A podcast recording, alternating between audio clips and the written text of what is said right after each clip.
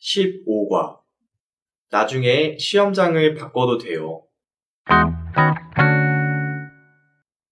한국어 능력 시험을 신청하려고 왔는데요.